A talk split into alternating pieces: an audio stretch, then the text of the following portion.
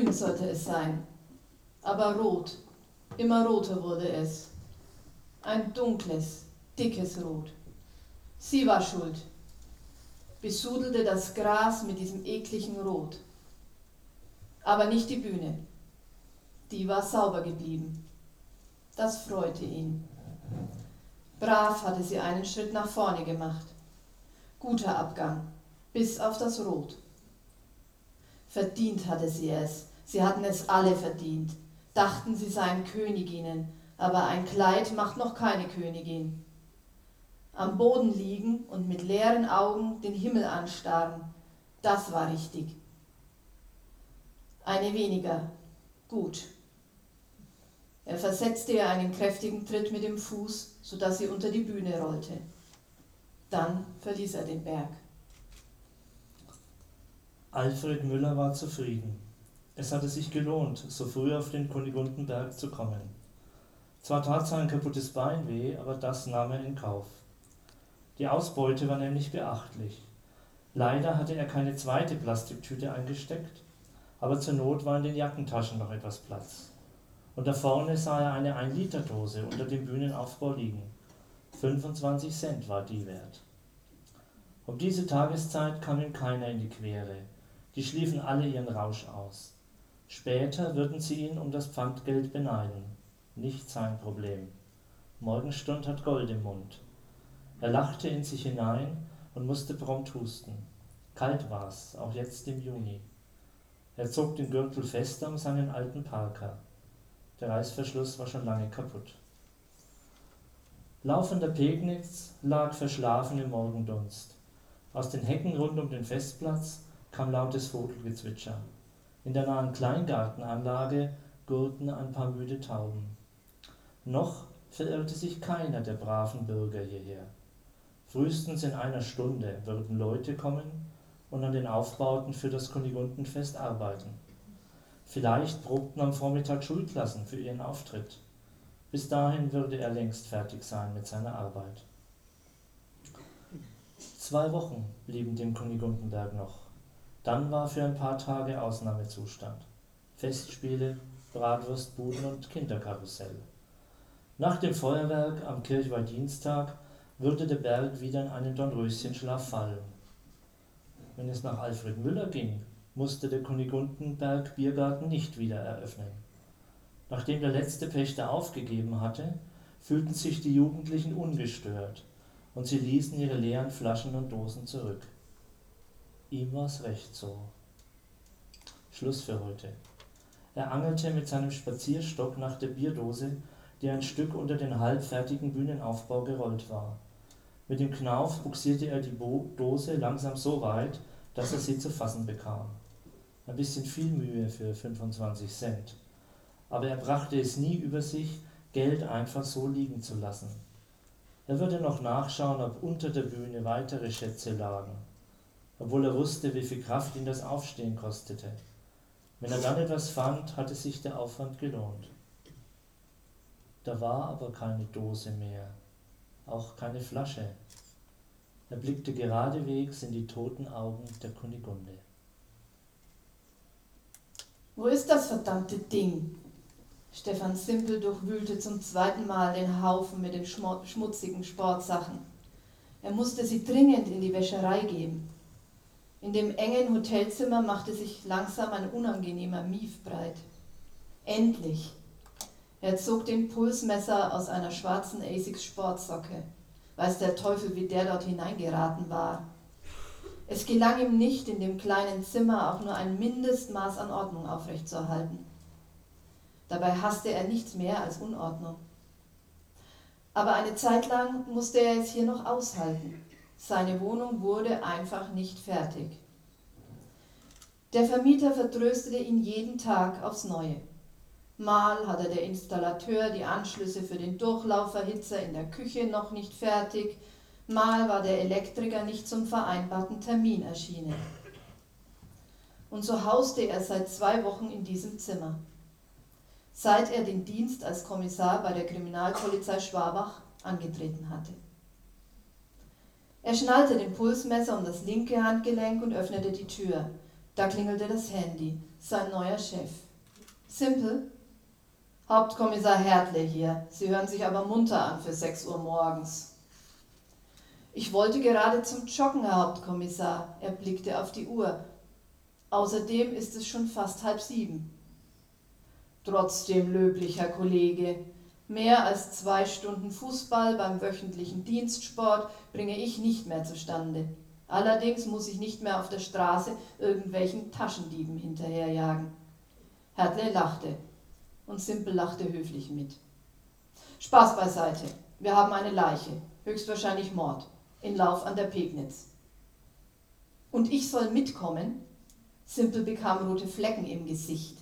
Zwei Wochen in der neuen Dienststelle und schon bei einer Mordermittlung dabei. Nein, ehrlich gesagt, Sie sollen die Ermittlung leiten. Riedle, Steffel und Bauer haben sich mit Darmgrippe krank gemeldet und Sie sind meine letzte Hoffnung. Erfahrung in Mordfällen haben Sie ja schon gesammelt. Der Pfarrgartenmord in Regensburg, das war reiner Zufall, also Simpel kam ins Stottern. Dass ich ihn so schnell lösen konnte, war Zufall, meine ich. Die Ermittlungen hätten früher oder später sowieso zum Täter geführt. Dann hoffen wir mal, dass es diesmal auch so schnell geht. Wer kommt noch mit? Hauptmeister Gericke? Hertle räusperte sich.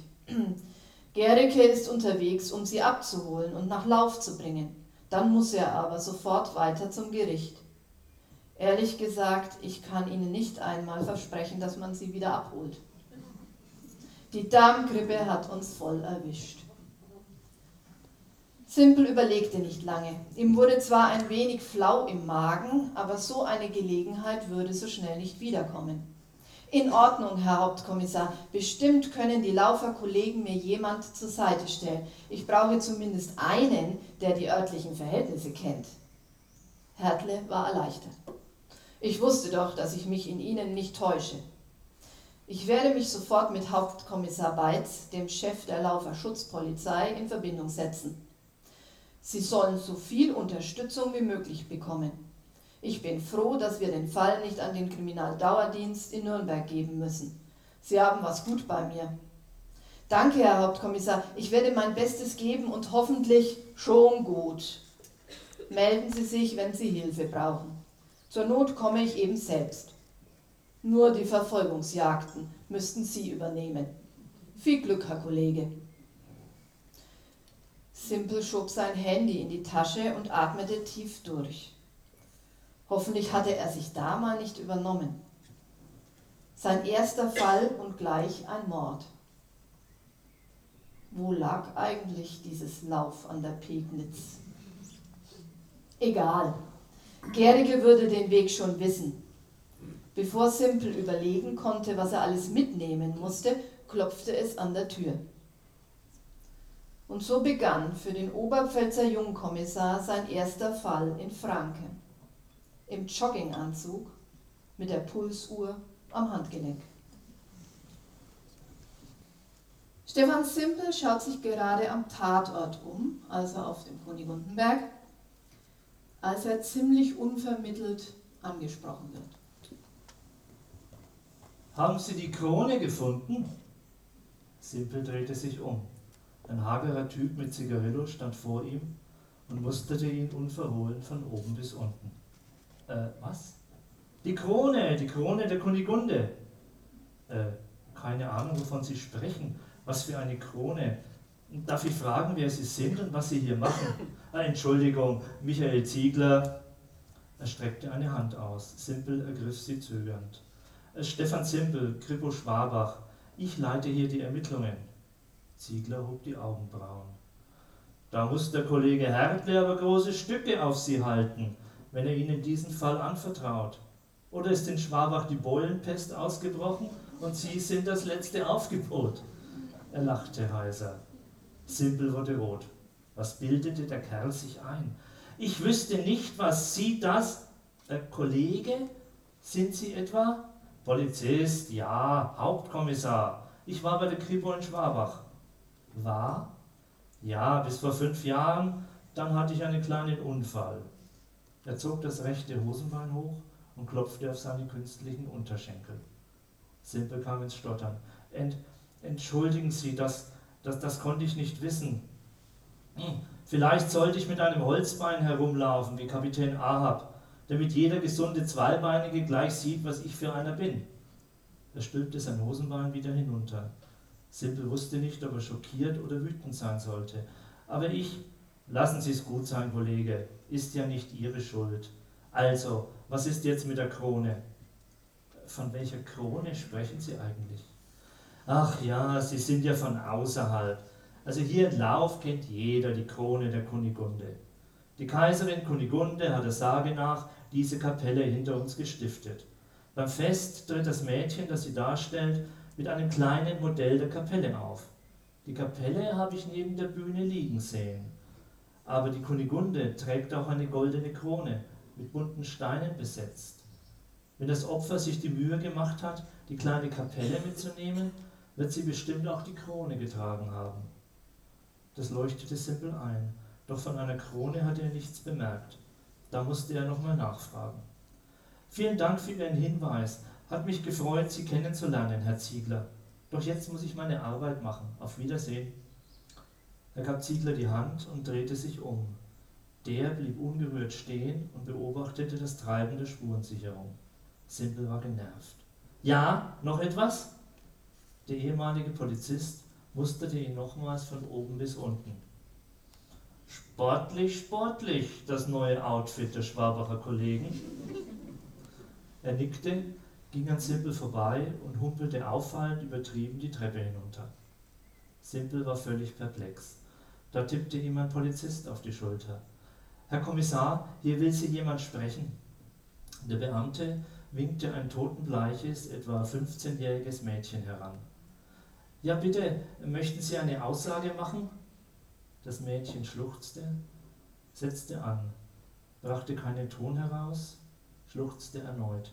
Ich, ich bin, ich bin die Kunigunde.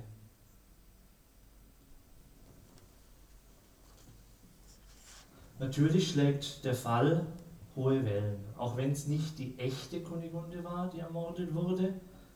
In Lauf gibt es kein anderes Thema mehr. Beim Friseur, beim Metzger, beim Zahnarzt, an den Stammtischen geht es nur noch um den Kunigundenmord.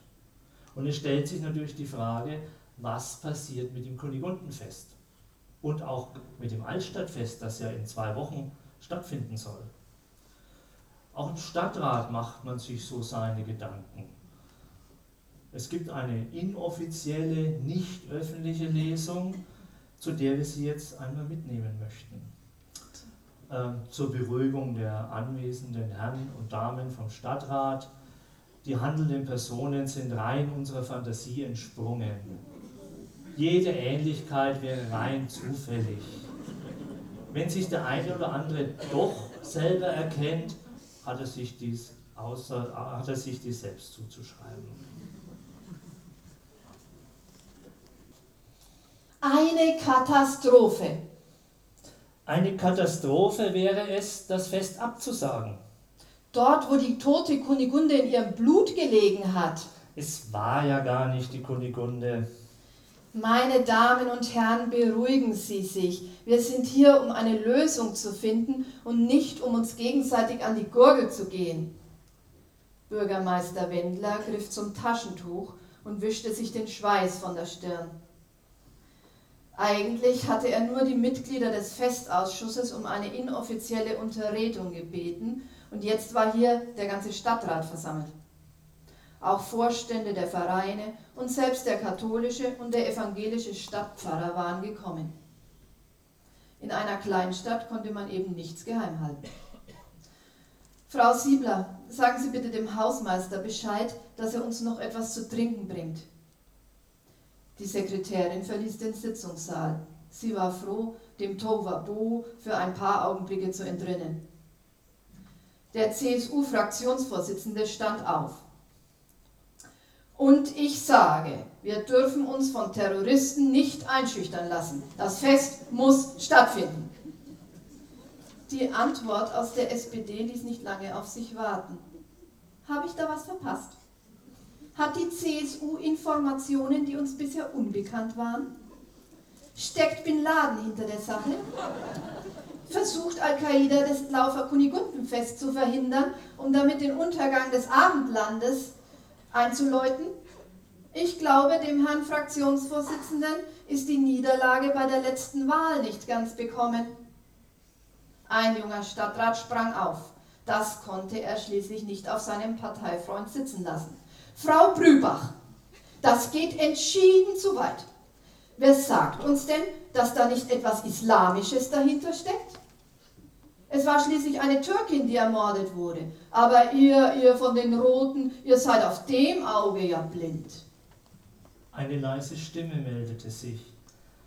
Ich glaube, es heißt islamistisch.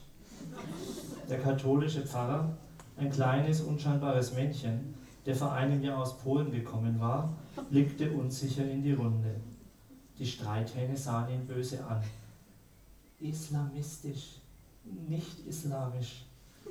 Der Geistliche sank auf seinem Stuhl in sich zusammen. Der Bürgermeister nutzte die Unterbrechung. Ich denke, die Suche nach Täter und Motiv können wir getrost der Polizei überlassen.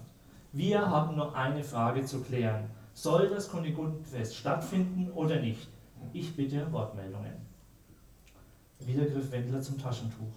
Seit er Bürgermeister war, musste er die Streitigkeiten der beiden Fraktionsvorsitzenden aushalten. Oft kam er sich vor, als wäre er bei Don Camillo und Pepone zwischen die Fronten geraten.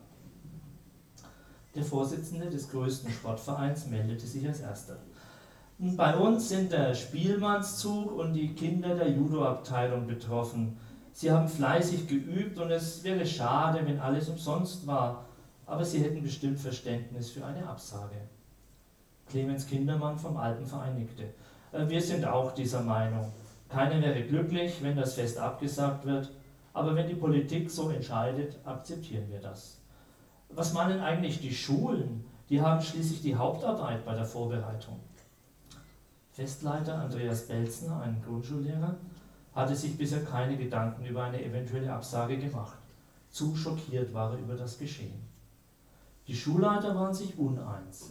Rektor Neumeier, der Sarah Schimschek persönlich gekannt hatte, war dafür, das Fest auf jeden Fall stattfinden zu lassen. Sarah hätte das so gewollt, da bin ich mir sicher. Eine heftige Diskussion begann. Den, den Festzug ja, die Spiele auf dem Festplatz nein. Statt dem Fest einen Gedenkgottesdienst für Sarah Schimschek. Die Rektorin der Grundschule stellte eine pietätvolle Miene zur Schau. Da mischte sich der evangelische Stadtpfarrer ein. Äh, wohl eher eine interreligiöse Gedenkfeier. Sarah war schließlich Muslimin. Für diese Verbesserung erntete er einen beleidigten Blick der Rektorin. Warum nicht die Spiele woanders abhalten? Auf dem Sportplatz des Gymnasiums zum Beispiel. Dann wären die auch mal beteiligt. Dort gibt es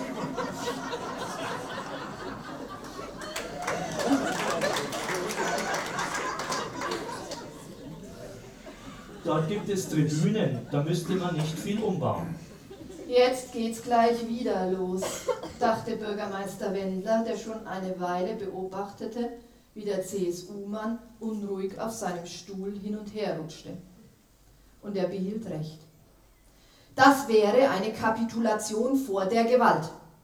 Das Kunigundenfest gehört auf den Kunigundenberg neben die Kunigundenkapelle und nicht irgendwo anders hin. Lassen wir uns doch nicht einschüchtern. Na, wo bleibt die Erwiderung? Wendler sah sich um, konnte die Dame von der SPD aber nirgends entdecken. Der CSUler fuhr fort.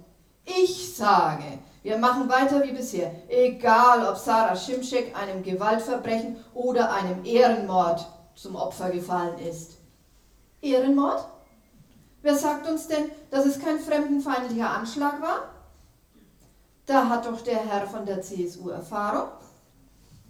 Wer hat denn damals den Antrag gestellt, Sarah Schimschek als Kunigunde abzulehnen, weil sie keiner christlichen Religion angehört? Heidi Brübach hatte gerade eben den Saal wieder betreten, den sie für eine schnelle Zigarette verlassen hatte. Der CSU-Fraktionsvorsitzende sprang auf. Was wollen Sie damit sagen? Wollen Sie etwa mich beschuldigen? Eine große, breitschultrige Gestalt in grüner Uniform schob sich an der SPD-Stadträtin vorbei. Wer beschuldigt hier wen und wessen? Gut, dass Sie hier sind. Vielen Dank, dass Sie sich Zeit genommen haben. Klaus Wendler schüttelte dem Dienststellenleiter der Polizeiinspektion Lauf die Hand und bot ihm den Platz neben sich an. Es gab eine kurze Unruhe, bis alle einen Stuhl aufgerutscht waren. Dann richteten sich alle Augen auf den Polizisten. Entschuldigen Sie bitte meine Verspätung, ich hatte zu tun, Sie verstehen? Hauptkommissar Beitz sah sich um. Er hatte zwar damit gerechnet, dass der Kreis größer sein würde, als vom Bürgermeister beabsichtigt, aber hier waren fast alle maßgeblichen Persönlichkeiten Laufs versammelt und die, die sich dafür hielten. Ich kann Ihnen nur so viel sagen. Sarah Schimschek, vor drei Jahren Darstellerin der Kunigunde, wurde heute Morgen tot aufgefunden. Im Kostüm der Kaiserin, unter der Bühne auf dem Festplatz auf dem Kunigundenberg. Die Untersuchung leitet ein Kommissar der Schwabacher Kripo, unterstützt von hiesigen ortskundigen Kollegen. Mehr kann ich Ihnen nicht sagen, um die Ermittlungen nicht zu gefährden. Er blickte kritisch in die Runde und die Anwesenden fühlten sich gleich unbehaglich. Unsere Pressestelle hält Sie auf dem Laufenden. Sie werden sofort informiert, sobald Belange der Stadt betroffen sind. Einige Stadträte murrten. Und, und was ist mit der Sicherheit unserer Bürger? Kann das Kunigundenfest stattfinden, solange die Polizei einen Mörder frei herumlaufen lässt? Beitz zwirbelte an seinem Bart und blickte den Fragesteller streng an.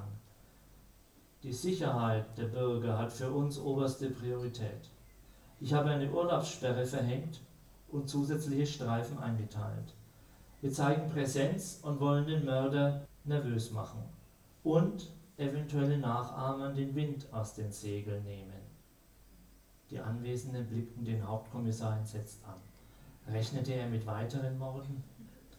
Übrigens, äh, jeder, der mit dem Kunigundenfest zu tun hat, wird in den nächsten Tagen Besuch von einem Polizeibeamten bekommen. Für den Rest der Sitzung stellte Hauptkommissar Beitz eine eiserne Miene zur Schau.